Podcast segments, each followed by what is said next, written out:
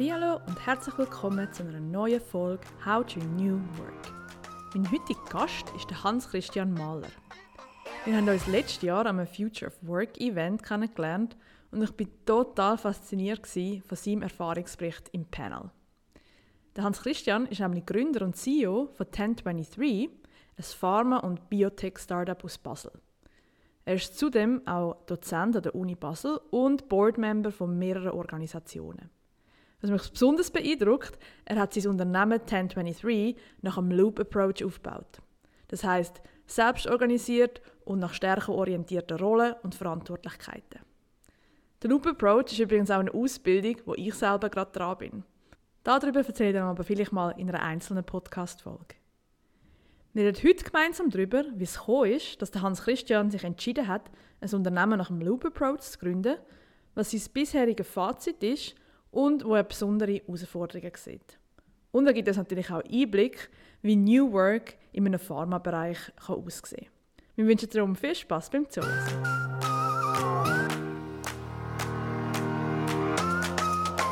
Das ist dein Podcast rund um Themen von New Work. Hoi, Hans-Christian. Mega schön, dass du heute bei mir im Podcast bist. Wir haben uns ja letztes Jahr an einem Future of Work Anlass in Zürich kennengelernt. Du bist dort Teil von einem sehr spannenden Panel gewesen und hast dort auch von deinen Erfahrungen von deinem Unternehmen erzählt. Und bevor wir jetzt aber so in das Thema eintauchen und du auch deine Erfahrungen und deine Insights natürlich teilst, ist auch die Frage an dich, die ich immer allen stelle, was bedeutet New Work oder Future of Work oder wie du es willst nennen, für dich persönlich? Ja, hallo Daniela. Mich freut das sehr, dass ich in deinem Podcast sein darf. Erstmal vielen Dank dafür. Äh, New Work, äh, ja, erstmal New Work hat, glaube ich, relativ viele Definitionen von aller Seiten. Deswegen finde ich es auch gut, dass du fragst, was das bedeutet für mich.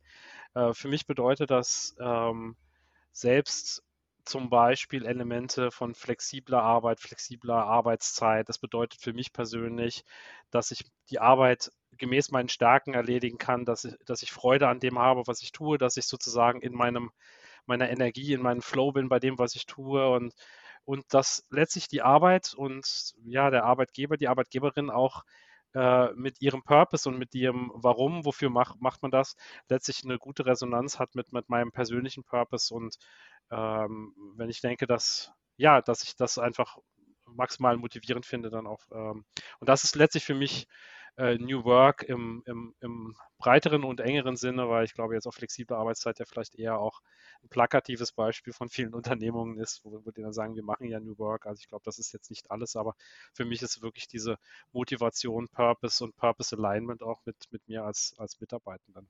Ja, mega spannend und ich zeige da gerade schon, wie vielseitig das ist. Wie, wie viel von diesen Aspekten lebst du auch in deinem persönlichen Alltag? Ähm, ich würde sagen, sehr viel. Erstmal ähm, mit, bei 1023 sind wir organisiert in, in Rollen, Circles und äh, arbeiten stärkebasiert. Und da ist zum Beispiel ein Beispiel, dass ähm, ich bin zwar Gründer und, und CEO der Firma, aber CEO ist keine Rolle, sondern eine Rolle, die sicherlich meine, meine hauptsächliche Rolle äh, ist bei uns Außenminister oder Foreign Minister, wie sie in unserem System heißt. Ich habe aber auch ganz viele andere Rollen, wo ich dann äh, technischer Experte bin für spezielle Fragestellungen für die Sterilprodukte, die wir da herstellen, weil das halt auch meine Expertise ist. Ich habe, glaube ich, insgesamt auch so e, knapp elf Rollen, glaube ich, in der Organisation und wirklich von, von A nach B, wo ich irgendwie mich einbringen kann in, in Marketing, in fachliche Aspekte und so weiter, weil das meinen Stärken und Wissen sozusagen entsprechend ähm, entgegenkommt. Das finde ich zum Beispiel auch eine große Stärke von, von New Work, ist, dass man nicht mit, mit einer Abteilung sozusagen schubladisiert ist und das, da darf man dann arbeiten, aber sonst nirgendwo. Und äh, gleichzeitig auch das Thema, deswegen kam es auch drauf, irgendwie flexible Arbeitszeit zum Beispiel. Also ich mache, äh, mir ist extrem wichtig, dass ich mit den Kindern sehr viel unterwegs bin und da sehr viel ähm, äh, Unternehmungen machen kann. Das heißt, ich fahre dann meine Tochter in die Schule, hole die von der Schule ab und nachmittags haben die Kinder meistens noch Programme.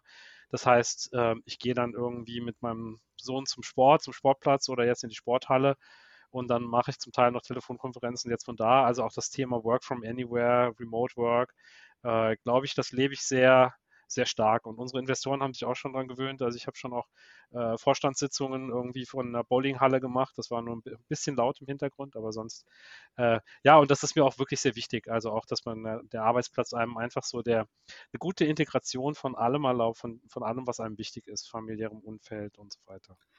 Sind das so Sachen, die dir schon immer sehr wichtig sind oder ist das auch erst mit der Gründung dann gekommen, wo du gemerkt hast, okay, wie muss man so eine Kultur aufbauen und wo, ja, wo sind auch meine Stärken und so weiter? Oder hast du das schon immer so gelebt?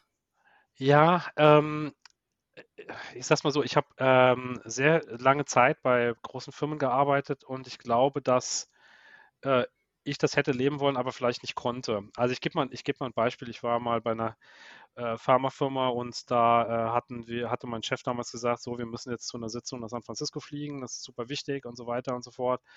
Und das war der Tag, wo mein Sohn mit seiner Kindergartengruppe einen Auftritt im Theater hatte. Und es war mir extrem schlimm und ich habe da versucht, irgendwie auch zu sagen, kann ich mich nicht einwählen und remote und bla bla bla. Und da war irgendwie die Vorgabe, nein, du musst da sein. Und äh, im Nachhinein ich kann wahrscheinlich noch 20 Jahre älter werden. Ich werde immer diesen Tag verfluchen, dass ich da irgendwie nicht dabei war. Und das ist halt irgendwie, wo ich dann auch dachte, das ist ähm, was, was mir extrem wichtig ist und extrem wichtig war, aber ich tatsächlich nicht die Möglichkeit bekommen hatte, weil es dann halt ein Fachvorgesetzten oder klassischen Line-Manager hat, der dann sagt, nein, geht nicht.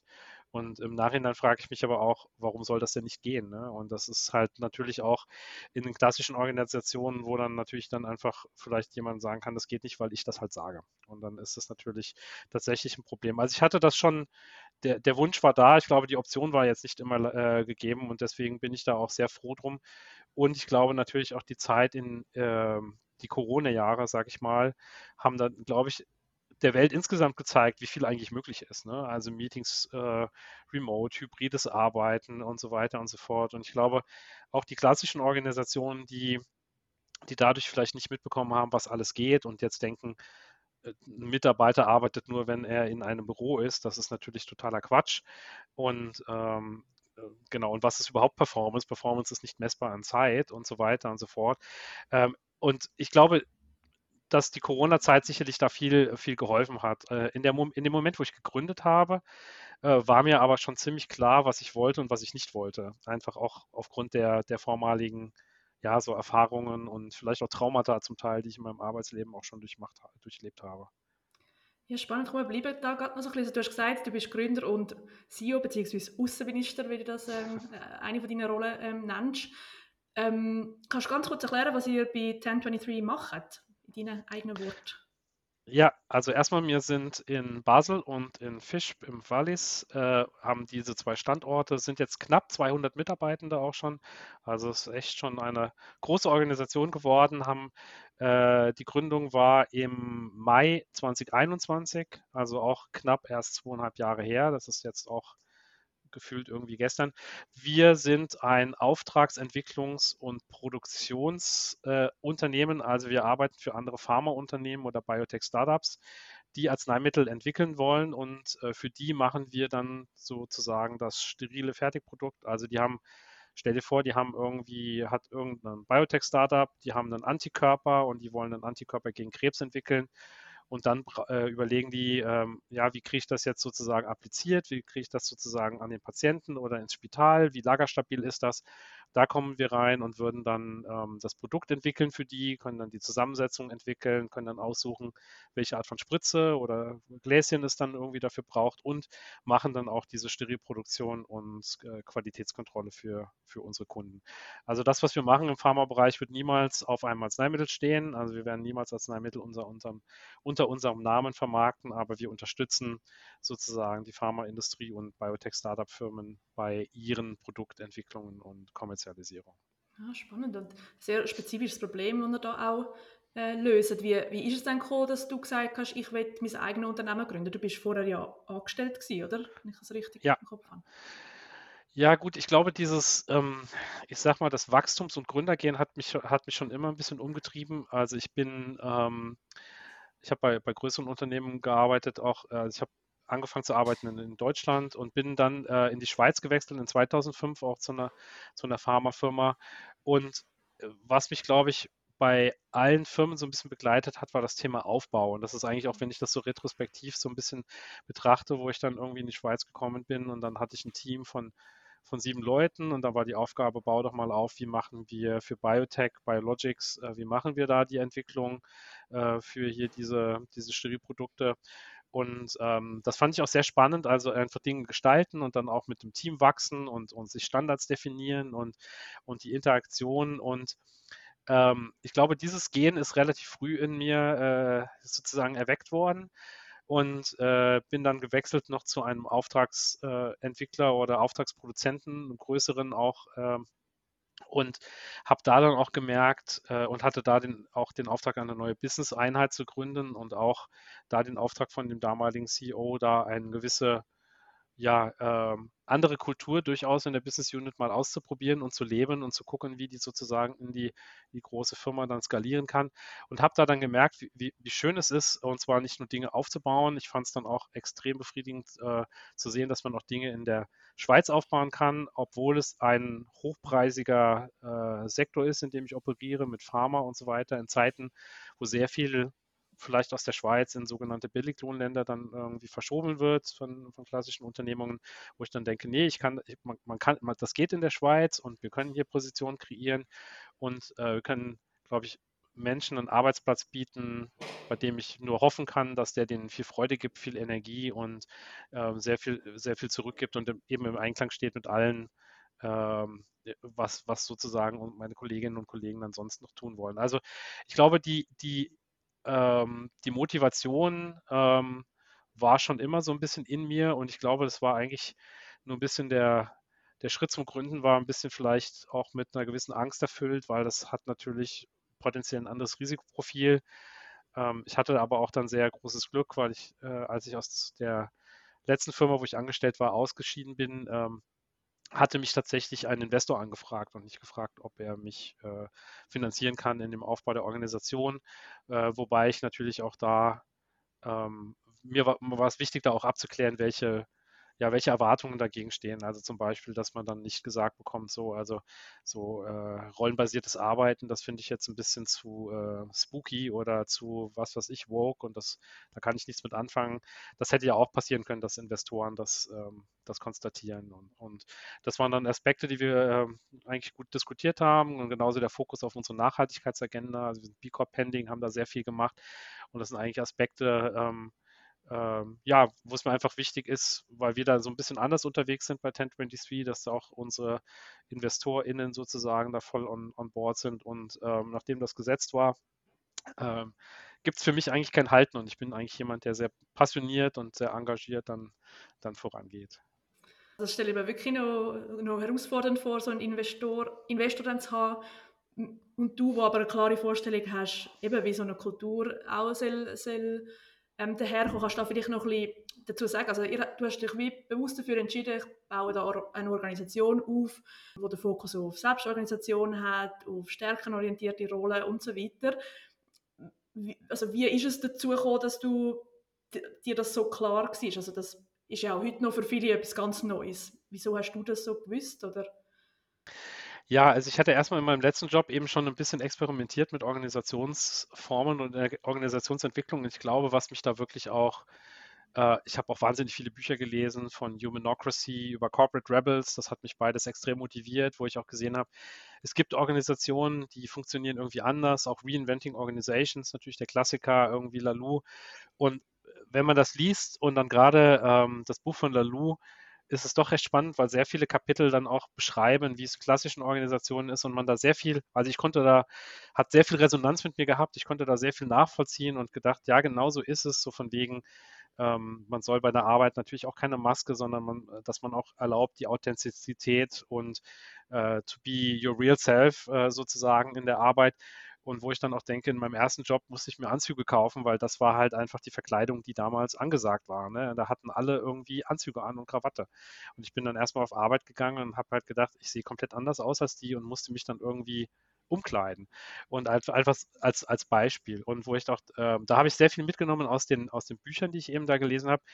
Und ähm, hatte dann auch entschieden, als ich aus der letzten äh, Angestelltenposition ausgeschieden äh, bin, dass ich einen, einen Loop Fellow mache, eben mit, dem, mit The Dive in Berlin, äh, Loop Approach.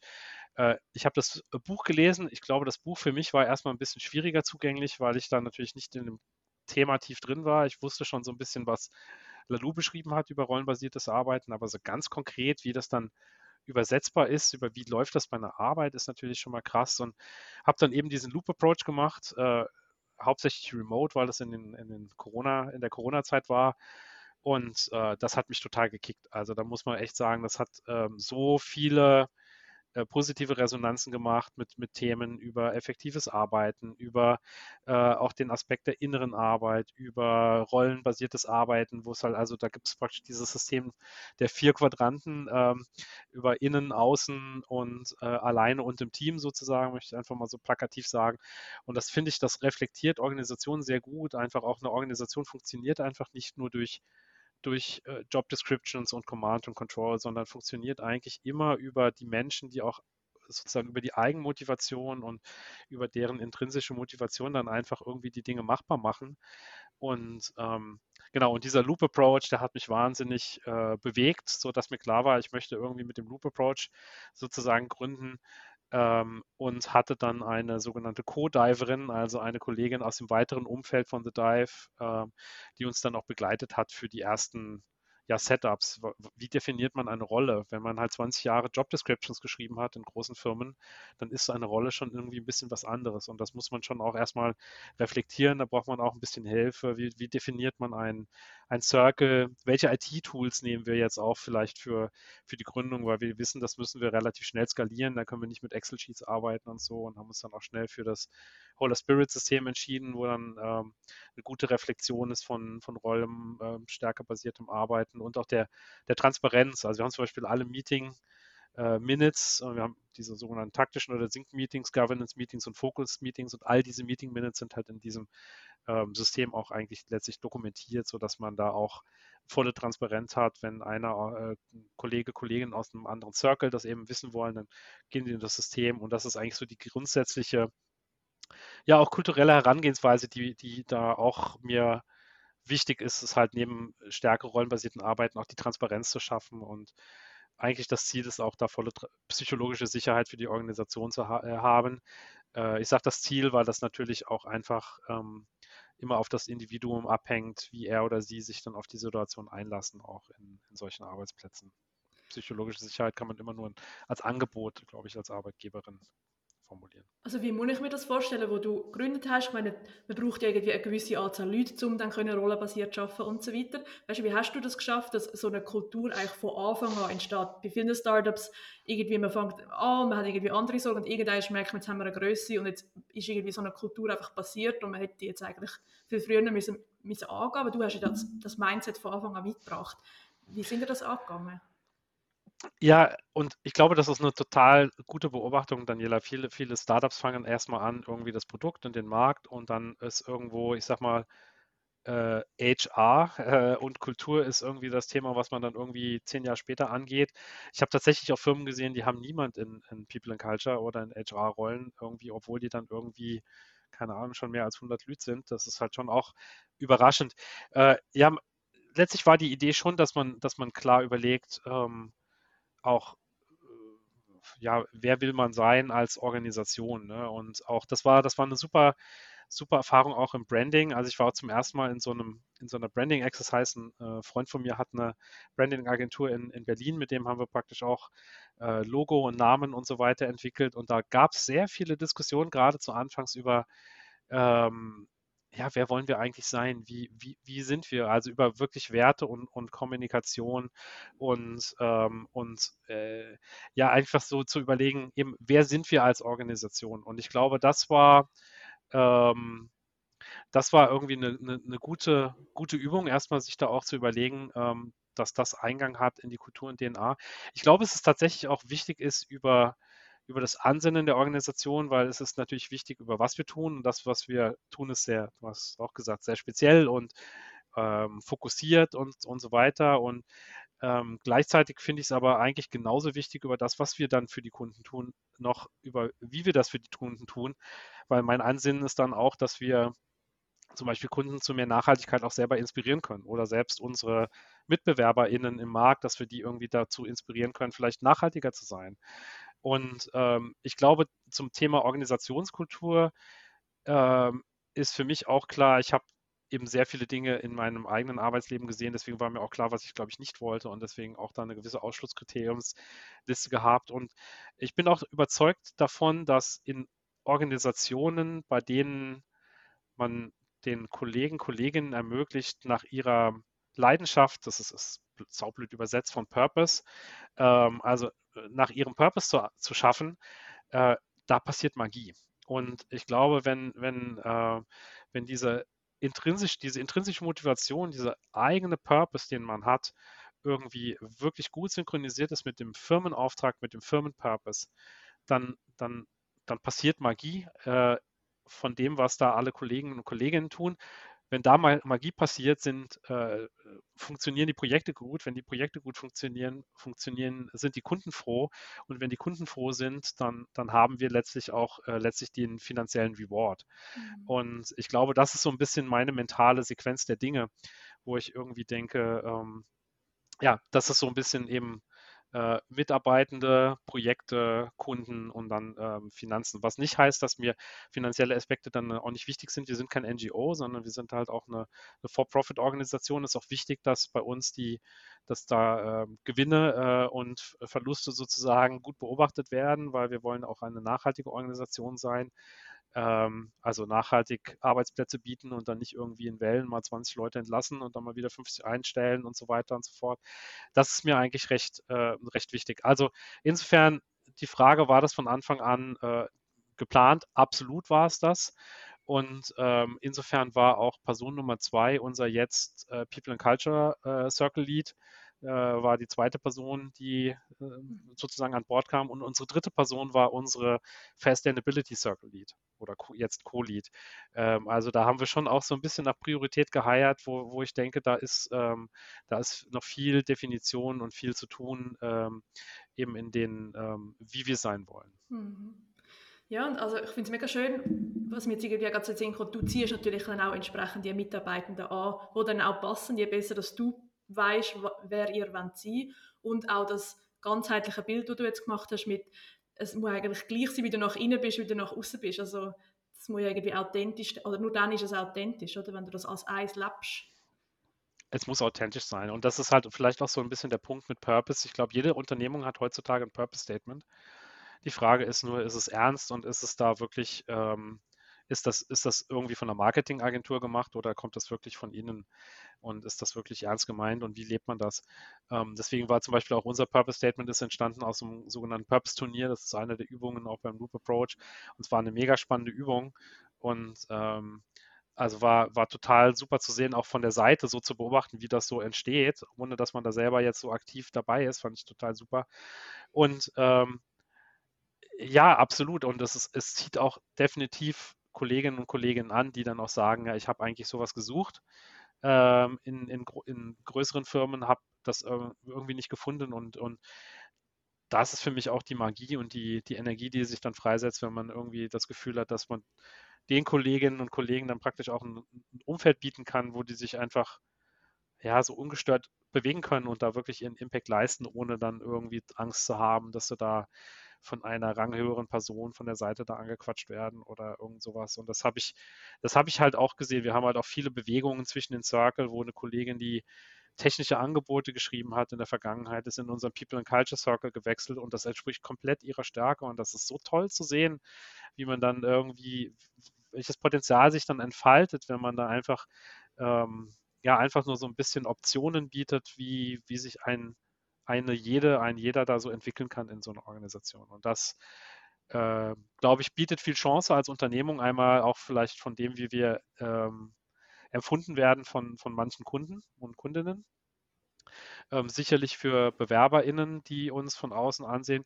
Gleichermaßen äh, habe ich aber auch Verständnis dafür. Wir haben auch ähm, BewerberInnen, ähm, die können da einfach schwer was mit anfangen, die dann auch sagen, so eigentlich brauche ich nur einen Chef oder eine Chefin, die mir um 9 Uhr sagen, was ich bis 11 Uhr tun soll und alles andere ist jetzt eigentlich nicht mein, mhm. mein Thema. Und das, also kann ich schon auch nachvollziehen, dass es, dass es das gibt. Das hatte ich zu Anfangs etwas unterschätzt. Also ich hatte schon auch gedacht, dass es eigentlich, glaube ich, in der Natur aller liegt, da irgendwie ähm, selbstbestimmt äh, operieren zu wollen, selbst gemanagt und auch äh, ja, Prioritäten, Tagesabläufe so ein bisschen, ja, einfach selber zu kreieren und gestalten mit allen Abhängigkeiten, die man im Privatleben hat, etc. Aber ich glaube, ähm, ich habe mittlerweile auch gelernt und ich glaube, das ist ja auch immer wichtig, dass man da irgendwie selber dazu lernt, dass das sicherlich nicht für alle irgendwie ähm, auch das, das erstrebens, der erstrebenswerte Zustand ist. Hm.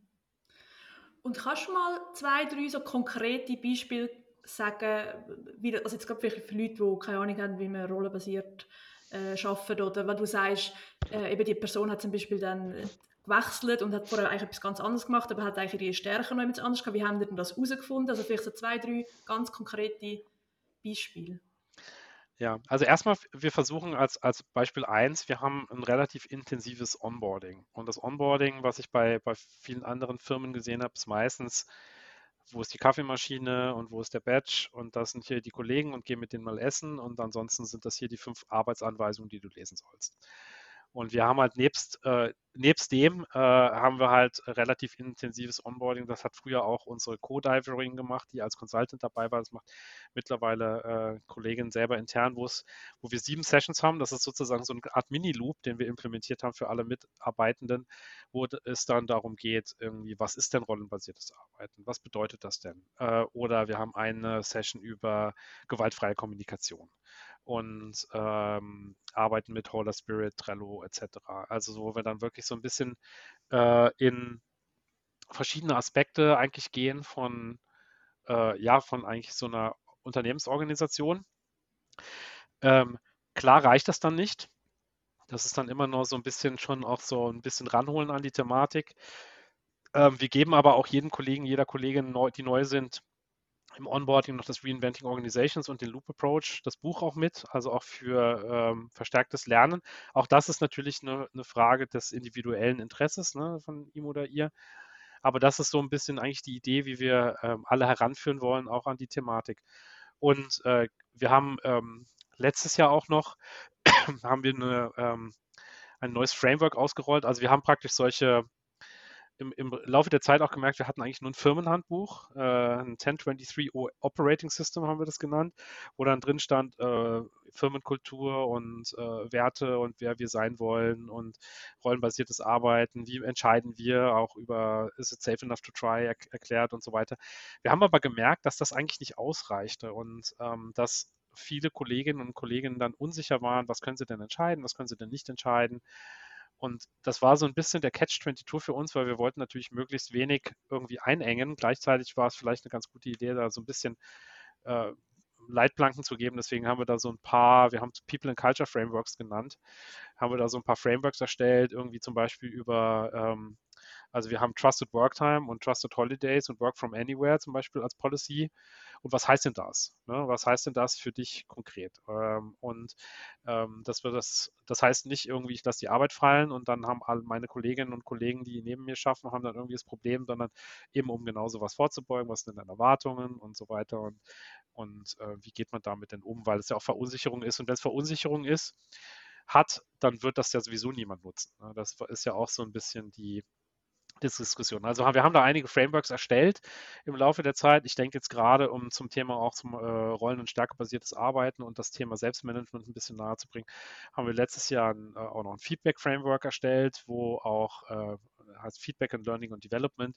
Da geht es dann ähm, darum, wir arbeiten da relativ viel mit Profile Dynamics, ähm, das praktisch über ein Selbstassessment in dem Profile Dynamics System, über Fremdassessments, also so eine Art 360-Grad-Feedback äh, aber recht konsistent mit den Zahlen, die auch praktisch in Reinventing Organizations, äh, mit den Farben, die auch in Reinventing Organizations da genutzt werden. Und ähm, die auch total wertfrei. Ne? Also es ist total gut, wenn jemand irgendwie rot-blau ist, wenn er in, wenn die Rolle das irgendwie so braucht. Äh, ist auch wichtig, wie die Teams da irgendwie äh, zusammen, zusammen fungieren. Also grün ist toll, aber ein Team, das nur aus grünen äh, Personen besteht, wird vielleicht auch nicht so die Effizienz im Vor Vordergrund haben. Also so ein bisschen diese, diese äh, Selbstreflexion zu triggern und haben im Zuge dessen jetzt auch tatsächlich noch zwei weitere Kolleginnen und Kollegen äh, aus diesen Learning Development Gesprächen praktisch dann auch, die haben jetzt auch die Rollen nochmal gewechselt. Mhm. Und ähm, die sind dann jetzt zum Beispiel, eine Kollegin ist aus dem Quality Circle, geht die jetzt in so einen technischen äh, also MSAT nennt sich das, technischen Bereich und ich das total gut fand und ich fand es sogar noch, noch toller, dass ich von dem ganzen Prozess überhaupt nichts mitbekommen habe.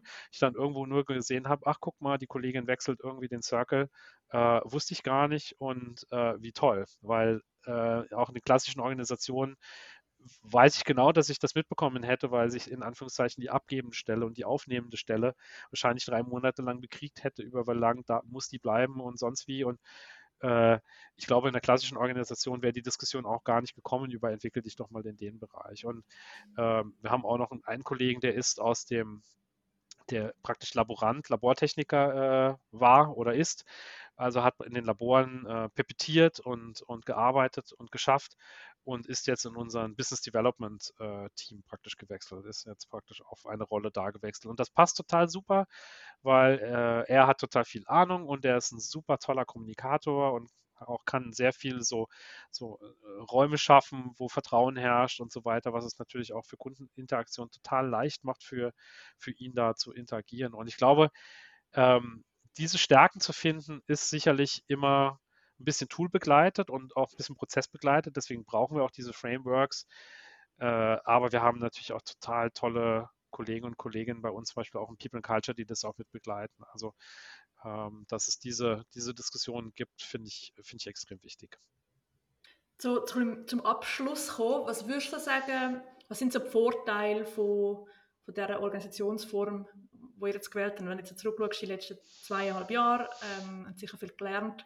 Wo sind für dich definitiv die Vorteile? Ich, ich würde jetzt mal anfangen, was ist der Vorteil für Kunden und Kundinnen, äh, mhm. weil es mir gerade mal einfällt. Ich glaube, die, die Schnelligkeit und Agilität von so einer Organisation ist eigentlich fast gar nicht zu schlagen. Also in klassischen Organisationen, wenn du da 14 Hierarchieebenen hast und dann irgendwie keiner was sagen kann, solange irgendwie da oben nicht irgendwas entschieden wird, dann muss es einmal die Pyramide hochgehen und einmal die Pyramide runter. Hier haben wir eine ganz andere Agilität und Schnelligkeit und das setzt sich komplett in, in auch letztlich Kundenvorteil ähm, äh, um. Also wir hatten einen Kunden, da hatten wir so eine, so eine Herstellprozessvalidierung. Das geht vielleicht jetzt ein bisschen technisch weit, aber da sind wir sechs Wochen vorher mit dem Projekt gestartet. Also ich weiß, bei meinen vorherigen Arbeitgeberinnen wäre das eher so ein, also signifikant mehr Zeit gewesen, ohne dass er jetzt irgendwelche Zeitlinien nennen zu wollen. Äh, also ich glaube, es hat äh, extreme Vorteile in Agilität und Schnelligkeit für, äh, für Kunden und damit auch die Projekte. Es hat wahnsinnig viel Vorteile für die Mitarbeitenden selbst, wenn sie es denn wollen, ähm, in, der, in der Art der, der Arbeit, in den Möglichkeiten an an Weiterentwicklung, an andere Rollen übernehmen, an Austausch, an sich einbringen, an ja, Impact kreieren eigentlich in der Organisation über das klassische kleine Kästchen hinweg. Ähm, und ich glaube auch ähm, langfristig eben die, die, bessere Harmonie mit, ähm, äh, ich sag mal, mit dem restlichen Leben außerhalb der Arbeit. Und ich verab, äh, verabscheue das Wort Work-Life-Balance, äh, deswegen sage ich das jetzt absichtlich nicht. Ähm, also eigentlich so die Integration von, von privaten Dingen, die einem wichtig sind, sind, glaube ich, einfach viel, viel machbarer. Mhm. Und äh, ich glaube, die Vorteile für, für mich jetzt auch, äh, hab, sind mir auch nochmal konkret eingefallen. Also ich weiß noch, ich war auch letztes, vorletztes Jahr war ich irgendwie auch drei Wochen im Sommerurlaub und ich kann mich auch kaum erinnern, dass ich so lange mal in Ferien war bei irgendwelchen Arbeitgeberinnen und dann äh, meistens, wenn ich in den Ferien war, hat doch irgendjemand angerufen und hat irgendwas gewollt oder gemacht. Und äh, hier war es tatsächlich so irgendwie, keiner fragt mich was. Und äh, ich hatte eine total gute Zeit und wo ich nur irgendwie dachte, das war wirklich total erholsam, weil ich irgendwie tatsächlich einfach auch konkret das Gefühl hatte, dass die Organisation mich eigentlich gar nicht braucht. Und das war ein total gutes Gefühl. Das mag vielleicht auch nicht für jeden sehr komfortabel sein, so eine, so eine Idee. Die Organisation braucht mich nicht. Aber das ist, glaube ich, eigentlich auch das Ziel an solchen ähm, ja, selbstorganisierten Organisationen, dass es halt tatsächlich nicht mehr abhängig wird von, von einer mhm. konkreten Person. Und das, das macht es sehr, sehr froh. Und äh, noch weitergehend, ich kam dann zurück und unser Customer Delivery Circle, aka Operations, auch nach den Ferien, hatte dann komplett andere, andere Strukturen. Die hatten halt irgendwie eine andere Circle-Struktur und andere Rollen. Und auch das fand ich total erfrischend, weil ich auch dachte, in der klassischen Organisation hätten die alle gewartet, bis ich aus den Ferien komme, um das mit mir zu diskutieren, ob sie A oder B machen sollen und wo ich dann irgendwie denke, so ist es halt safe enough to try, let's do it. Und ähm, ansonsten werden die das schon irgendwie ändern. Also auch die, die Evolution von einer Organisation, auch so als, aus Organisationssicht und ich sag mal so aus vielleicht einer klassischen Senior Management Sicht. Ein Senior Management bei den großen Firmen hast du alle ein, zwei Jahre eine Reorg. Bei uns findet eine Reorganisation eigentlich jeden Tag, jede Woche, alle zwei Wochen statt. Ne? Und mhm. einfach diese kontinuierliche Weiterentwicklung macht es dann einfach zu einem, zu einem Habitus, zu einem, äh, einfach macht es normal. Und deswegen haben wir auch nicht diese disruptiven Situationen ähm, von so größeren Reorganisationen. Das ist zumindest mein, auch mein Gedanke, was es noch bringt. Das heißt, ihr könnt natürlich auch auf Herausforderungen viel schneller reagieren. Wo siehst du trotzdem so ein bisschen über das Gesamte auch Nachteile oder was ist, was ist auch schwierig in diesen zweieinhalb Jahren? Also ich glaube, schwierig ist natürlich, ähm, ähm, ich glaube, das ist sicherlich vielleicht die Diskussion, äh, die ich vorhin schon so ein bisschen angetönt habe, wenn, wenn ich merke, dass Kolleginnen und Kollegen damit gar nichts anfangen können oder auch nichts anfangen wollen. Und ähm, dann stellt sich so ein bisschen die Frage, kann die Person nicht oder will die Person nicht? Also wie kann man, kann man sozusagen helfen, vielleicht auch in der Inner Development oder vielleicht auch in der, in der Reise, wenn das erwünscht ist. Äh, wir hatten auch Situationen, wo wir uns dann einfach auch separiert haben mit Kolleginnen und Kollegen in der Organisation, wo wir eigentlich jetzt sich beidseitig auch festgestellt haben, das passt jetzt nicht so hundertprozentig einfach auch in die, in die Organisationsstruktur rein. Und das sind sicherlich auch immer traurige Momente, weil eine Separation in einer Organisation ist immer traurig. Ähm, aber es ist, glaube ich, auch immer noch eine Frage, ist das, ist das dann respektvoll? Und in dem, in dem Fall ist es, glaube ich, auch eine wichtige Diskussion, einfach, wie das einfach so in die, in die Kultur reinpasst. Und das ist sicherlich ein Element, das hatte ich etwas unterschätzt, äh, muss ich sagen. Und ich glaube, mhm. es ist mhm. einfach auch wichtig, dass man konstant äh, ja, Angebote irgendwie als Organisation erstellt, so von Weiterbildung, Trainings, dass man irgendwie eine gewisse äh, Routine hat in Feedback, dass das alles irgendwie auch Habitus wird und ähm, Genau, also letztlich, dass man sein System tatsächlich auch, auch pflegt und äh, hegt. Und ich glaube, das Allerwichtigste, äh, was ich auch sage, ist, ist, dass man, glaube ich, den Nordstern, den North Star und Purpose, den man als Firma dann auch für sich definiert hat und hatte, dass das tatsächlich erstmal über allen Entscheiden äh, steht. Also wir hatten dann auch Situationen, wo Kollegen, Kolleginnen irgendwas gefragt haben und letztlich ah, hat mich das schon so ein bisschen nervös gemacht, weil und dann meine Rückfrage ist irgendwie, passt das zu unserem Purpose zum Beispiel, war dann eine, eine der Rückfragen. Und dann haben tatsächlich irgendwie bei manche Kolleginnen und Kollegen in verschiedenen Situationen gesagt, nee, lass uns das nicht machen, weil das passt nicht zu unserem Purpose und das mhm. passt nicht zu dem, wer wir denn, denn sind. Und das ist dann auch der Moment, wo ich äh, wo ich super froh und super stolz bin. Also wenn ich sehe, unsere Fair Sustainability Circle, was die alles tun und so weiter. Und da war ich am, am Anfangs noch recht aktiv dabei. Die sind so eigeninitiativ, haben so tolle Ideen und haben das so verinnerlicht. Das ist so, so befriedigend. Äh, und ich glaube, es ist dann einfach nur wichtig, einfach nur so, sich zu dran, dran zu erinnern, dass es A nicht für jeden ist und dass Kollegen, die dann halt neu reinkommen, einfach auch eine gewisse Art von, von Hilfestellung und Orientierung äh, brauchen in dieser Art von Organisation, weil sonst ist man da komplett lost. Als letzte Frage, wenn du so ein bisschen in die Zukunft schaust, was wünschst du dir so für Zukunft von der Arbeitswelt? Du bist ja da schon auch ein, ein Vordenker jetzt und ein Macher. Wo, wo geht es für dich noch an oder wo, wo sollte es angehen? Ich glaube, generell ist immer so ein bisschen meine Bitte, ich wäre froh, wenn alle ein bisschen mehr ins Tun kommen und weniger ins vom Reden. Und ich glaube, das passt für sehr, sehr viele Bereiche. Das passt, das gehört zur Arbeitswelt, wenn man dann irgendwie, warum muss man da ein Jahr darüber diskutieren, was ist jetzt die Return to Office Policy oder äh, erlauben wir Remote Work oder sowas, wo ich dann auch denke, irgendwie Leute, ähm, let it happen, ja? also auch kommt einfach mal ins Tun.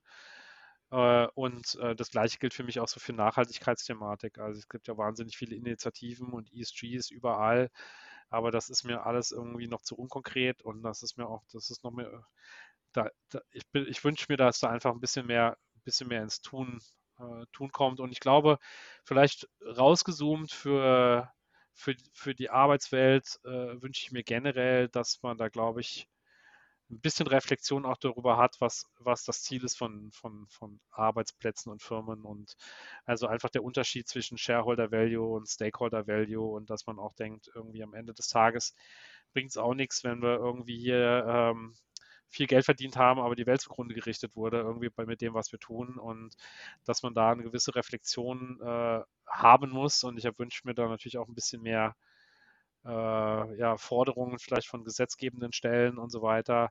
Aber jetzt, ich glaube, für die Arbeitswelt wirklich auch ähm, Empowerment, würde ich mal sagen, ist so generell meine, meine, meine Bitte. Und lass, lasst doch einfach mal die Dinge passieren, ähm, wenn sie passieren. Super, vielen, vielen Dank. Also ich glaube, die Reflexion, die würde wirklich vielen, allen gut tun. Toll bist du da gewesen, Hans-Christian, mega schön. Super spannend gefunden, mal so ein einen praktischen Einblick auch zu bekommen. Ich, äh, für die, die es nicht bewusst sind, mache selber auch die Loop-Approach-Ausbildung und da jetzt wirklich zu sehen, was das nachher konkret kann bedeuten und, und wie positiv das, das, das für einen Impact hat, ähm, macht mich umso freudiger, die nächsten das Ausbildungstage noch in Angriff zu nehmen und bedanke mich ganz herzlich, dass du dir Zeit genommen hast und heute da bei mir im Podcast warst. Mach es ganz gut. Dankeschön, Daniela. Mach's auch. Das ist dein Podcast rund um Themen von New Work.